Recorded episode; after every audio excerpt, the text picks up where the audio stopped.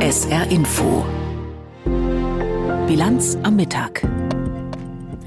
Herzlich willkommen, hier ist Katrin Aue. Der Tod des Kreml-Kritikers Nawalny beschäftigt uns weiter. Außerdem entscheidet ab heute ein Gericht in London über das Schicksal des Wikileaks-Gründers Julian Assange. Ihm droht in den USA eine jahrzehntelange Haftstrafe. Und der ehemalige Fußballnationalspieler Andreas Brehme ist tot. Auch das ist Thema in der kommenden halben Stunde. Der Tod des berühmten Kreml-Kritikers Alexei Nawalny zieht auch diplomatisch weitere Kreise. Gestern hatte ja die Bundesregierung den russischen Botschafter in diesem Zusammenhang einbestellt. Heute hat Frankreichs Außenminister angekündigt, den russischen Botschafter in Paris einzubestellen. Es sind aber auch wirklich noch reichlich Fragen offen zu Nawalnys Tod. Und wo ist überhaupt die Leiche? Frank Eichmann berichtet. Wegen einer chemischen Analyse werde der Leichnam Alexei Nawalnys in den nächsten 14 Tagen nicht freigegeben. Dies teilten Ermittler den Anwälten und der Mutter des Verstorbenen mit. Nach Angaben von Nawalnys Sprecherin Kira Jamusch dürfe demnach selbst seine Mutter den Leichnam weiterhin nicht sehen. Beim Bürgermeisteramt Moskaus haben mehrere Organisatoren einen Gedenkmarsch für Alexei Nawalny und den 2015 ermordeten Oppositionspolitiker Boris Nemtsov beantragt. Ein Mitorganisator, Andrei Nitschajew von der gemäßigt oppositionellen Partei Bürgerinitiative, sprach von einem politischen Mord an Nawalny und erklärte zur geplanten Demonstration, ich bin mir fast sicher, dass das Bürgermeisterbüro diesen Antrag ablehnen wird. Wir haben ihn dennoch gestellt. Ich kann als verantwortungsvoller Politiker nicht zu ungenehmigten Kundgebungen aufrufen und Menschen damit Schlagstöcken, Festnahmen, drohender Haft und zerstörten Schicksalen aussetzen. Im heutigen Russland mit dem derzeitigen Ausmaß an Repression wird es keine Massenproteste geben. Die Menschen haben Angst und sie haben allen Grund dazu. Der Gedenkmarsch für Alexei Nawalny und Boris Nemtsov wurde für den 1. Märzsonntag und für 50.000 Teilnehmer beantragt. Währenddessen werden in der Ukraine diese Woche zwei wichtige Jahrestage begangen. Am Samstag ist der 24. Februar und das heißt, vor zwei Jahren hat Russland seine Vollinvasion gegen die Ukraine begonnen. Und diese Woche vor zehn Jahren ist die Gewalt gegen die Demonstrationen auf dem Maidan in Kiew eskaliert. Damals haben ja auf dem zentralen Platz in der ukrainischen Hauptstadt Tausende für Freiheit und Anbindung an die EU und gegen Korruption protestiert, bis die Regierung in die Menge hat schießen lassen und 100 Menschen gestorben sind. Die Ereignisse auf dem Maidan und wie sie bis heute nachwirken, ist Thema eines Films, der heute in der ARD läuft. Zehn Jahre Krieg, wie die Ukraine um ihre Freiheit kämpft. Ich habe vor der Sendung mit einer der Filmemacherinnen gesprochen, mit Birgit Firnig. Frau Firnig, alle sprechen diese Woche über den zweiten Jahrestag des 24. Februars, als die russische Totalinvasion begonnen hat. Warum stellen Sie den Maidan in den Mittelpunkt Ihres Films und sprechen ausdrücklich von zehn Jahre Krieg? Weil für die Menschen hier in der Ukraine dieser ganze Konflikt mit Russland schon auf dem Maidan begann und äh, für viele eben auch diese Erlebnisse der Gewalt auf dem Maidan prägend waren, eine Zivilgesellschaft gebildet haben. Aber gleichzeitig erinnert diese Zeit ja auch an die Invasion der Krim. Das war ja im Februar vor zehn Jahren. Also für die Menschen ist das sozusagen ein fließender Übergang gewesen. Die Gewaltausschreitungen hier in Kiew und gleichzeitig wurden diese, diese Scheinabstimmungen auf der Krim durchgeführt und im Donbass hat Russland dann auch schon angefangen, sozusagen seine Truppen zu positionieren, Städte anzugreifen. Also für die meisten Menschen, mit denen wir auch für diesen Film gesprochen haben, ist das so, sie befinden sich seit zehn Jahren in einem Krieg. Besonders eindrucksvoll fand ich ja in Ihrem Film die Szenen mit einem Chefarzt im Osten des Landes mit wahnsinnig tiefen Augenringen, habe ich den wahrgenommen. In seiner Klinik werden vor allem verwundete ukrainische Soldatinnen und Soldaten behandelt. Da wurde für mich sehr spürbar, die Folgen des Krieges tragen in der Nähe der Front wirklich viele Menschen mit. Das geht über die Soldatinnen und Soldaten weit hinaus, oder? Ja, es ist, das war ein normales ziviles Krankenhaus in Dnipro und ist eben nach und nach umgebaut worden. Also Chefarzt Rijenko hat das Schritt für Schritt gemacht. Da ist eine riesige Logistik. Amputationen, die normalerweise eine Ausnahme sind, finden dort täglich statt. Also jeder von diesen Ärzten hat bis zu 3000 Amputationen schon durchgeführt. Also das ist für die jetzt schon Routine. Krieg ist Alltag. Sie sind da 100 Kilometer von der Front etwa entfernt.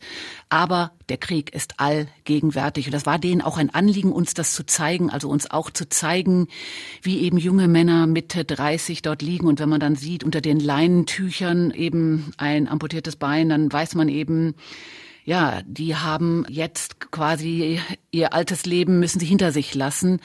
Wir haben auch mit einem gesprochen, der dann sagte, er hat überhaupt noch nicht seiner Frau gesagt. Also er will einfach gar nicht, dass sie dann dorthin kommt, sondern er braucht diese paar Tage eben dort, um sich selbst darüber klar zu werden, wie er damit umgeht. Also die erleben ganz viel Leid, Schmerz. Er selbst sagt, auch der Arzt Rejenko, er schläft in diesem Krankenhaus. Er arbeitet eben seit Beginn des Krieges nonstop. Der hat überhaupt keinen freien Tag.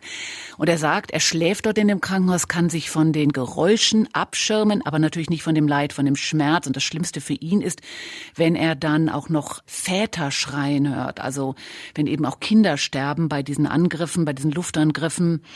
Mütter, das hat er eben erzählt, das hat man von Anfang an so mitgekriegt, aber jetzt ist es eben zunehmend, auch die Väter kommen in die Krankenhäuser und wenn die dann so schreien, sagt er, das geht dann durch Mark und Bein, das ist das Allerschlimmste für ihn.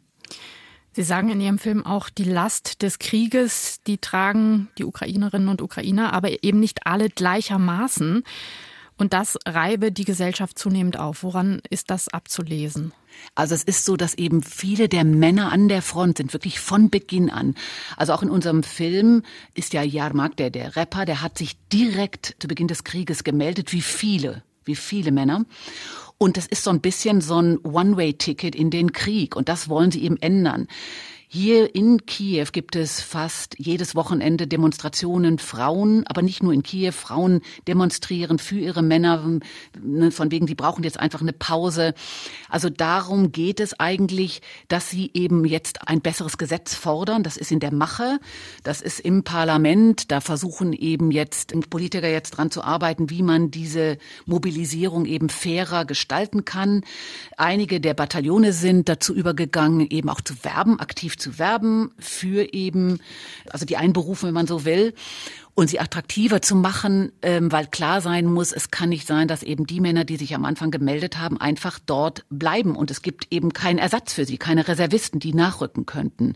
Das muss jetzt besser organisiert werden in der Ukraine, das merkt man zunehmend, das hat Sprengstoff auf der Straße eben auch wirklich jedes Wochenende sind diese Demonstrationen und nicht nur in Kiew, auch in Lviv, äh, in Odessa, äh, Kharkiv, überall. Eben es sind die Mütter, die Frauen, die da auf die Straße gehen und äh, fordern eben da eine bessere Regelung. Regelung. Ihr Film zeigt viele Ukrainerinnen und Ukrainer, die immer noch unermüdlich gegen den russischen Angriffskrieg kämpfen, an ihrem Platz jeweils als Soldaten, Ärzte, Aktivisten. Aber man sieht auch, viele von denen sind unendlich erschöpft mittlerweile. Was man aber in ihrem Film nicht sieht oder hört, sind Forderungen nach baldigen Verhandlungen mit Russland, obwohl die Opfer so groß sind, die sie bringen müssen. Warum hören wir solche Forderungen nicht? Weil den Ukrainern und Ukrainerinnen klar ist, dass es eben, wenn sie aufhören zu kämpfen, das Land eben quasi preisgeben. Keiner hier glaubt wirklich daran, dass Russland ein Interesse hat, Verhandlungen zu führen. Die Erfahrungen von Minsk zeigen eben 2014, da, sind, da ist verhandelt worden, da waren viele Verhandlungsrunden.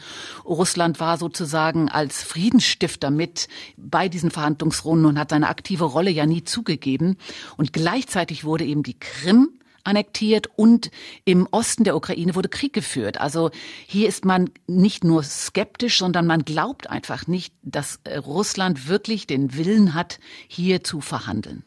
Birgit Firnig aus dem ARD-Studio Kiew über ihren Film Zehn Jahre Krieg, wie die Ukraine um ihre Freiheit kämpft. Der Film läuft heute ab 22.50 Uhr im ersten und Sie können ihn jetzt schon anschauen, wenn Sie mögen, in der ARD-Audiothek. Nein, ARD-Mediathek natürlich. Ein wichtiger Gerichtstermin findet heute und morgen in London statt. Wichtig für den Wikileaks-Gründer Julian Assange und man könnte auch sagen, wichtig für die Pressefreiheit. Denn am High Court wird ab heute darüber verhandelt, ob Julian Assange noch weitere rechtliche Möglichkeiten hat, gegen seine Auslieferung in die USA vorzugehen oder ob der Rechtsweg jetzt ausgeschöpft ist. Die USA wollen Assange ja ausliefern lassen und ihn vor Gericht stellen, weil er auf seiner Plattform Wikileaks verbotenerweise geheime Dokumente veröffentlicht hat. Diese Dokumente haben Handlungen des US-Militärs in Afghanistan und im Irak aufgedeckt, die möglicherweise Kriegsverbrechen darstellen. Christoph Prössel berichtet. Für Julian Assange wird es immer enger. Viele Rechtsmittel bleiben dem Journalisten nicht mehr. Sollten die Richter zu dem Schluss kommen, dass es kein Berufungsverfahren mehr geben soll, könnte er sehr schnell an die USA ausgeliefert werden, möglicherweise innerhalb von Tagen. Für seine Ehefrau Stella Assange geht es um Leben und Tod. Julian sitze jetzt bereits seit fast fünf Jahren im Hochsicherheitsgefängnis in Belmarsh ein. Well, Julian has been in Belmarsh High Security Prison for almost five years. His mental and physical health has taken uh. Seine physische und psychische Gesundheit sei immer schlechter geworden.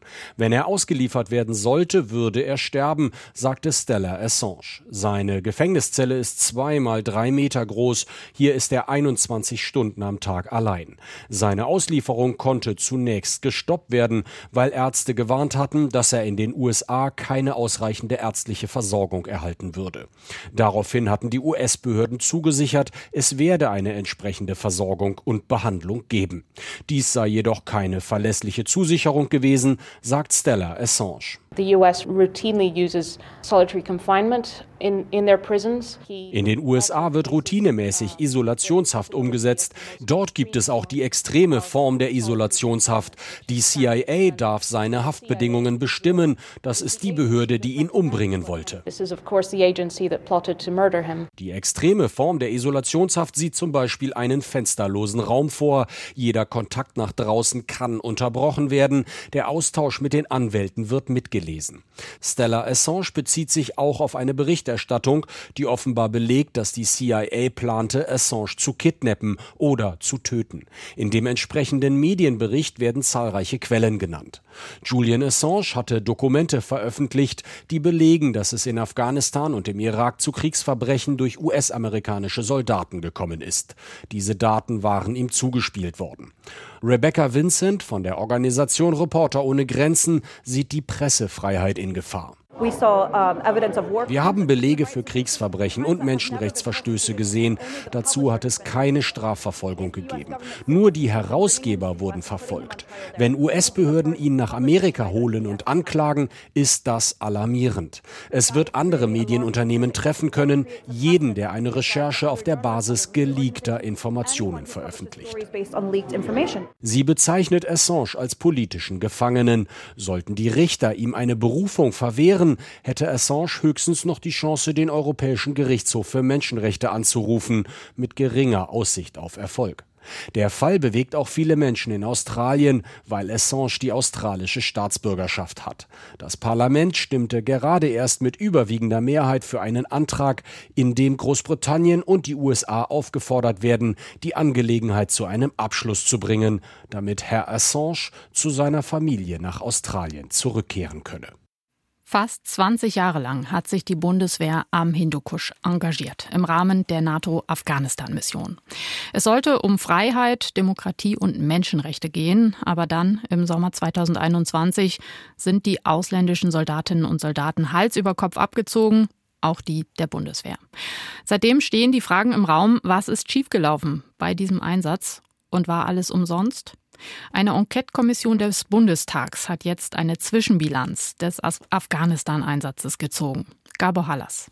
Es begann 2001. Flugzeuge waren gerade in das World Trade Center in New York geflogen, als Bundeskanzler Schröder vor Kameras und Mikrofone tritt. Ich habe dem amerikanischen Präsidenten die uneingeschränkte Solidarität Deutschlands zugesichert.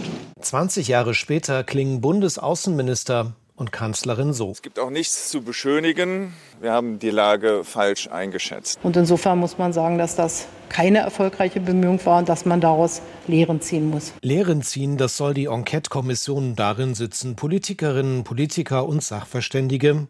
Jetzt liegt ein Zwischenbericht vor, das, was die Kanzlerin als nicht erfolgreiche Bemühung beschrieb, klingt hier deutlicher. Deutschland ist, so steht es in dem Bericht, strategisch gescheitert. Und das, obwohl es Erfolge gab für Mädchen und Frauen oder für die Gesundheitsversorgung. Der Vorsitzende der Kommission, Michael Müller. Wir mussten allerdings auch feststellen, dass wir gescheitert sind darin, diese Erfolge nachhaltig abzusichern, dauerhaft abzusichern. weil es offensichtlich auch nicht gelungen ist, wirklich die Bevölkerung zu erreichen. Im Zwischenbericht steht, es fehlte die Strategie, also die Frage, was wollen wir in Afghanistan und was können wir realistisch erreichen, wurde nicht beantwortet.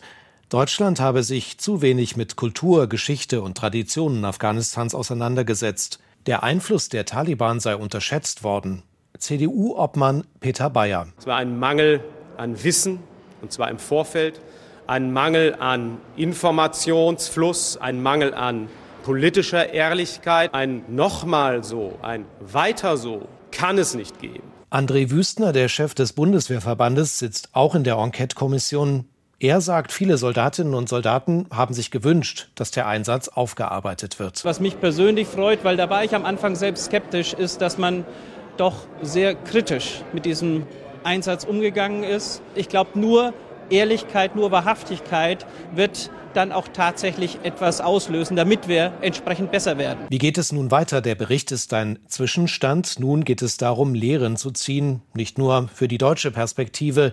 So sieht es die grüne Shahina Gambia. Und dabei ist es ganz wichtig, auch die aktuelle Situation in Afghanistan aus dem Blick äh, nicht zu verlieren, insbesondere die Situation der Frauen und Mädchen vor Ort. Die Kommission wird nun in einem zweiten Schritt Empfehlungen erarbeiten für künftige Einsätze im Ausland Vorsitzender Michael Müller. Wir wollen und wir müssen aus Afghanistan lernen. Das sind wir den Menschen auch schuldig, die sich in diesen 20 Jahren mit uns gemeinsam engagiert haben.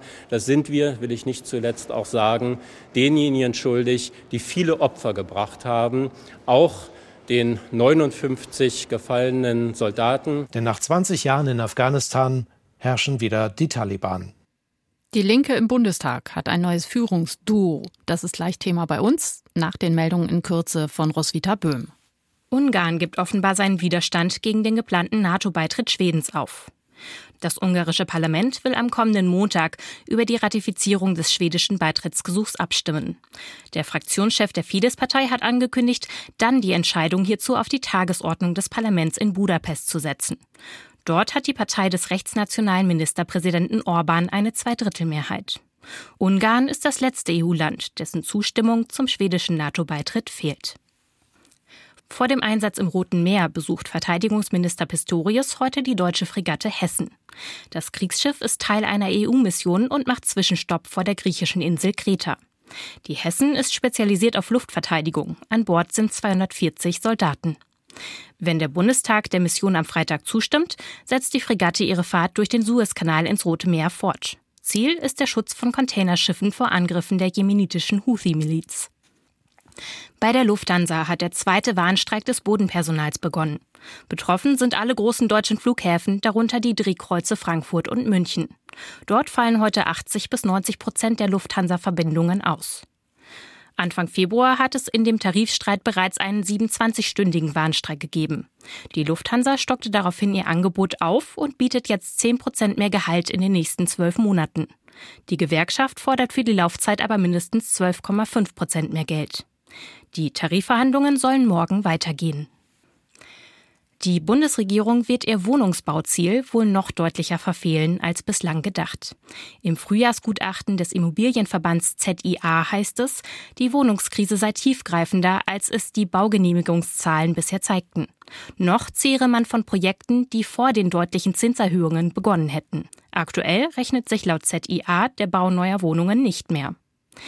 Die Immobilienexperten rechnen damit, dass künftig nur noch rund 150.000 Wohnungen pro Jahr fertiggestellt werden. Damit rückt die vom Bund angestrebte Marke von 400.000 Wohnungen in weite Ferne. Im Streit um das geplante Einkaufszentrum Hirscheider Graben wird die Gemeinde Eppelborn gegen das Bauministerium klagen. Das hat der Gemeinderat gestern Abend mit großer Mehrheit beschlossen. Mit der Klage will die Gemeinde erreichen, dass die oberste Landesplanung ihre Zustimmung zu der geplanten Änderung des Flächennutzungsplans erteilt. So könnten sich dann zwei Verbrauchermärkte sowie ein Drogeriemarkt ansiedeln. Der Appleborner Bürgermeister Feld hatte dem Ministerium vorgeworfen, die Ansiedlung grundsätzlich genehmigt, dann aber sein Wort gebrochen zu haben. Feld sagte dem SR, die Ansiedlung der Märkte sei für Appleborn überlebensnotwendig. Wer dachte, bei der Partei Die Linke könnte langsam Ruhe und Frieden einkehren, alle ziehen an einem Strang, nachdem sich Sarah Wagenknecht und ihre Anhängerinnen und Anhänger abgespalten haben, der könnte sich geirrt haben. Denn gestern hat die neu gegründete Gruppe Die Linke im Bundestag ein neues Führungsduo gewählt. Und da ging es direkt weiter mit langen Diskussionen und einem am Ende knappen Ergebnis. Bianca Schwarz stellt die beiden Neuen vor. Die beiden Namen, die man sich spätestens jetzt merken sollte in Bezug auf die Linke, Heidi Reicheneck und Sören Pellmann. Am Abend nach der Wahl sind beide überglücklich, dass ich jetzt diese Chance habe, eine der Vorsitzenden der Gruppe der Linken im Bundestag zu sein. Und ja, ich bin natürlich geschafft. Ja, es war eine anstrengende Sitzung. Wir haben viel diskutiert, aber sehr motiviert für die nächsten Tage, Wochen und Monate. Und es ist auch ein Gefühl von Ehre, dass man die Chance bekommt. Heidi Reicheneck und Sören Pellmann. Es könnte sein, dass einem diese beiden Namen bisher noch nicht untergekommen sind. Das hat auch einen Grund. Große Namen hätte die Linke auch als Gruppe noch zu bieten. Aber es sind die großen alten Namen. Dietmar Bartsch will nicht mehr Chef sein. Gregor Gysi wollte das noch nie. Und wenn der Linken nach dem ganzen Wagenknechtschen Richtungsstreit eins gerade wichtig ist, dann ist es Erneuerung. Kein weiter so. Parteichef Martin Schirdewan. Für uns ist klar, dass die Linke eine starke Stimme im Bundestag sein wird, auch mit den neuen Vorsitzenden für soziale Gerechtigkeit, für Frieden, für Antifaschismus. Mit den beiden neuen Namen soll nun also auch die Erneuerung kommen für die Linkspartei. Heidi Reicheneck ist 35 Jahre alt, stammt aus Sachsen-Anhalt und ist über die niedersächsische Landesliste in den Bundestag eingezogen. Ja, also ich bin in unserer Gruppe ja verantwortlich für die Kinder-, Jugend-, Frauen- und Seniorenpolitik. Das hat den Hintergrund, dass ich vor zwei Jahren noch in der Jugendhilfe gearbeitet habe und deswegen das Thema Kinder, Jugendliche und Familien für mich immer besonders zentral war. Aktuell befasst sich Heidi Reicheneck am intensivsten mit der sogenannten Kindergrundsicherung, die ja gerade nichts anderes ist als eine wirklich schlecht gemachte Verwaltungsreform, aber auch mit der Frage von Kitas oder mit der Frage von Jugendbeteiligung. Neben ihr wird die Linke im Bundestag künftig anführen. Sören Pellmann, 47 Jahre alt, zweimal direkt gewählt, 2017, 2021 im Leipziger Süden und in der Fraktion, aber auch in der Gruppe für Petitionen verantwortlich, für den gesamten Bereich Ostdeutschland und für Menschen mit Beeinträchtigung, also Inklusion und Teilhabepolitik. Sören Pellmann ist der einzige eher alte Hase, der im Rennen war um den Gruppenvorsitz. Mit Reicheneck ist er beim Themenschwerpunkt schon mal einig. Also das drängendste Thema ist, dass wir eine Kindergrundsicherung durchgesetzt bekommen, die wirklich den Namen verdient. Als Lehrer weiß ich sehr genau, wie es sich anfühlt, in einem Stadtteil gearbeitet zu haben, wo 70 Prozent Sozialtransferquote herrscht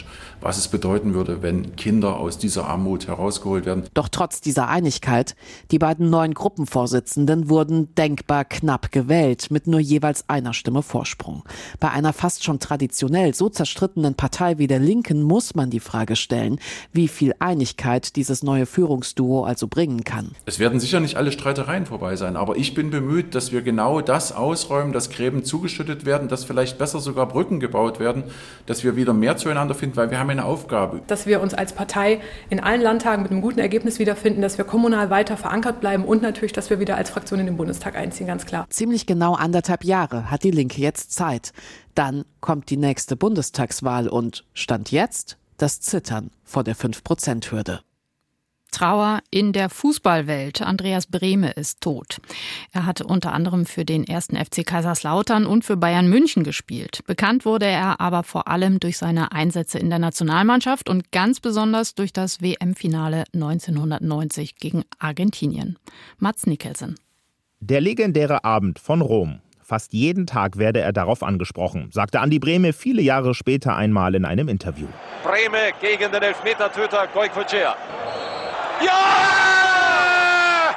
Tor für Deutschland 1 zu 0 durch Andreas Brehme. Lothar hat gesagt, er fühlte sich nicht gut, weil auch sein Schuh kaputt war. Und einer muss halt hingehen. Rudi ist gefault worden, obwohl der Rudi auch kein Elfmeterschütze ist. Und ich fühlte mich relativ gut. Der Moment seines Lebens. Natürlich auch Thema in Bremes Autobiografie mit dem schönen Titel Beidfüßig.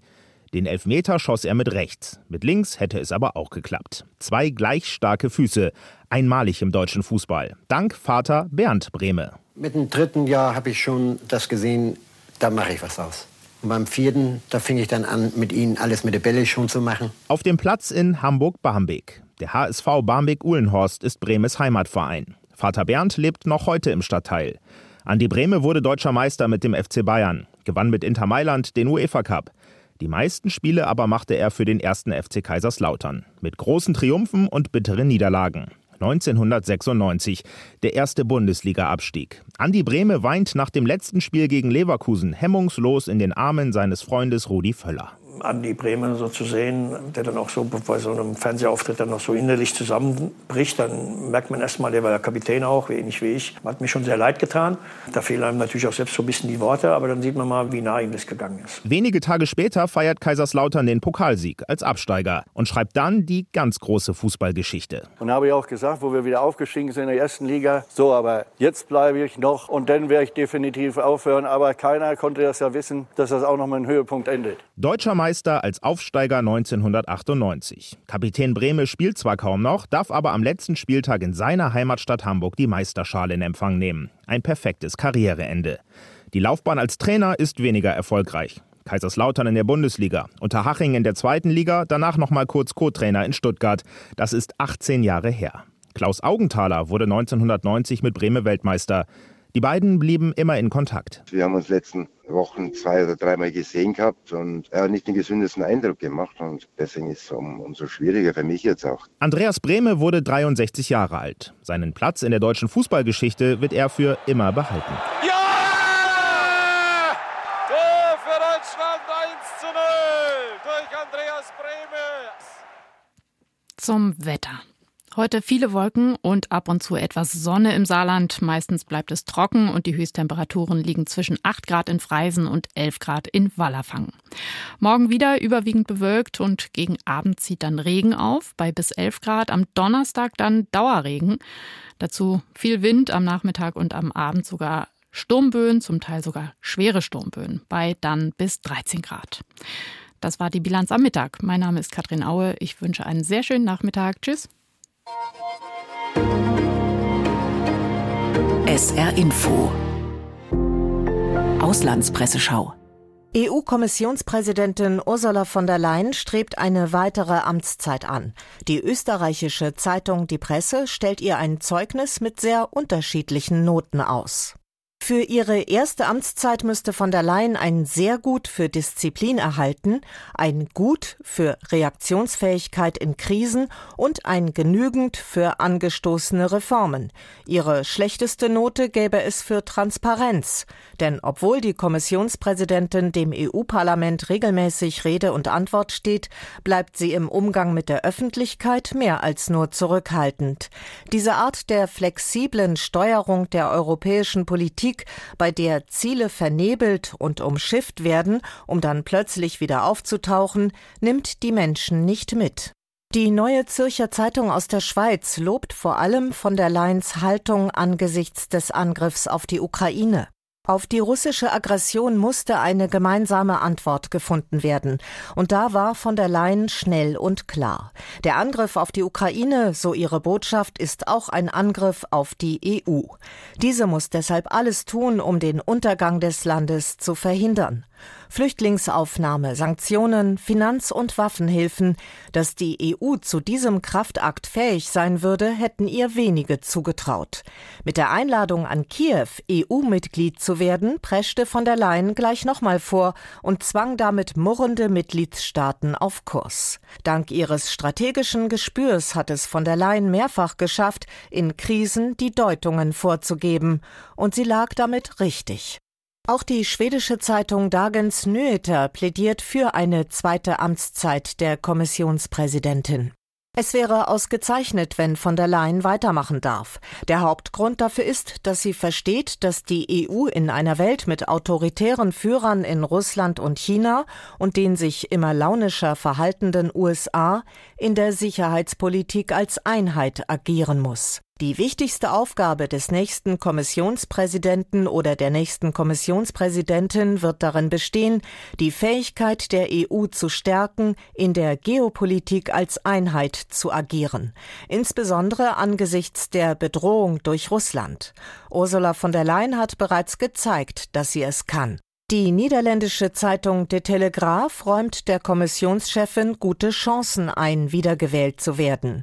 Das heißt aber nicht, dass sie den bisherigen Kurs beibehalten kann. Immer mehr Mitgliedstaaten schwenken bei nationalen Wahlen nach rechts. In vielen Ländern gibt es zudem ernsthafte Sorgen um die Wettbewerbsfähigkeit der europäischen Industrie. In den letzten Jahren hat die EU eine Rekordzahl an Umweltvorschriften erlassen, aber die Praxis zeigt, dass die Industrie Schwierigkeiten hat, damit Schritt zu halten. Die Amerikaner verfolgen einen klügeren Ansatz.